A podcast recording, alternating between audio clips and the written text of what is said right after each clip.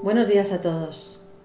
Hoy quiero hablaros de unas ciudades que servían para proteger a ciertas personas de una muerte segura y se llamaban ciudad de refugio.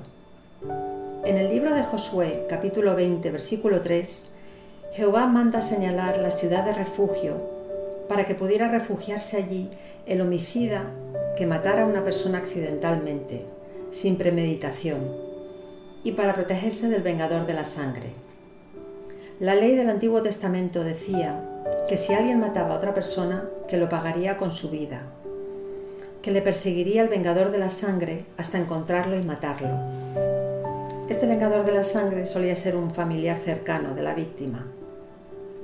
Pero ¿qué ocurría si el homicidio era un error o un accidente? En Deuteronomio 19.5, Jehová pone el ejemplo de alguien que está trabajando con un hacha se le escapa el hierro del mango y mata a su compañero.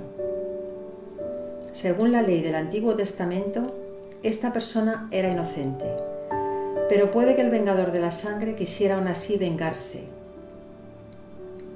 Dios planeó la existencia de la ciudad de refugio para proteger a las personas que se podían encontrar en estos tipos de situaciones. Hermanos, a mí esto me habla del infinito amor y misericordia que tiene Dios hacia sus hijos cuánto amor muestra hacia las personas vulnerables y hacia las personas que se arrepienten de sus pecados. Personas que hacen algo con terribles consecuencias, pero sin ninguna maldad. Esta ciudad de refugio me hablan de un Dios que nos protege, que se preocupa por nosotros y que nos perdona cuando nos equivocamos. Dios ideó una manera de salvarnos del enemigo de nuestra alma enviando a su Hijo Jesucristo para morir y así pagar por todos nuestros pecados. Cuando decimos que Jehová es nuestro refugio, es como si buscásemos asilo en una ciudad refugio.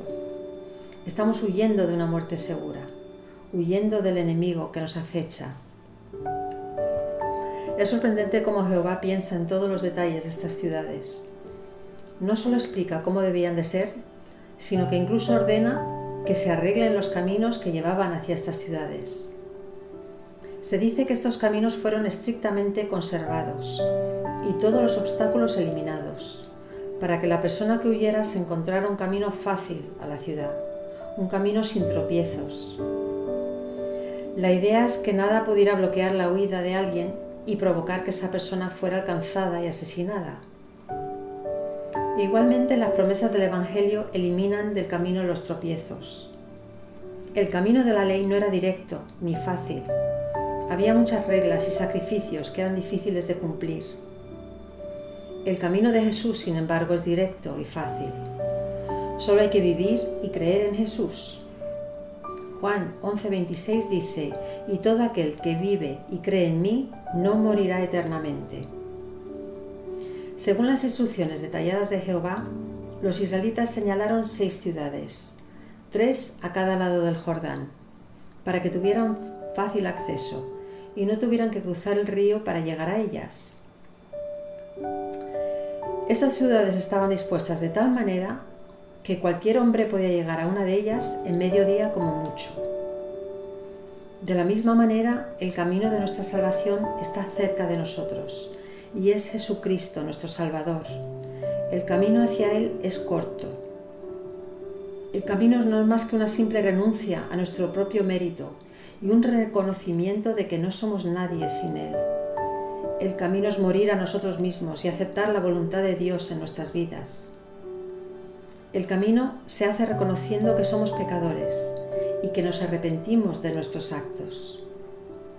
Este es el camino al cielo. Hermanos, meditemos hoy sobre la gran misericordia que tiene Dios con nosotros y demos gracias por este plan de salvación que Él ideó para salvarnos de una muerte segura. Saludos y que tengáis un buen día.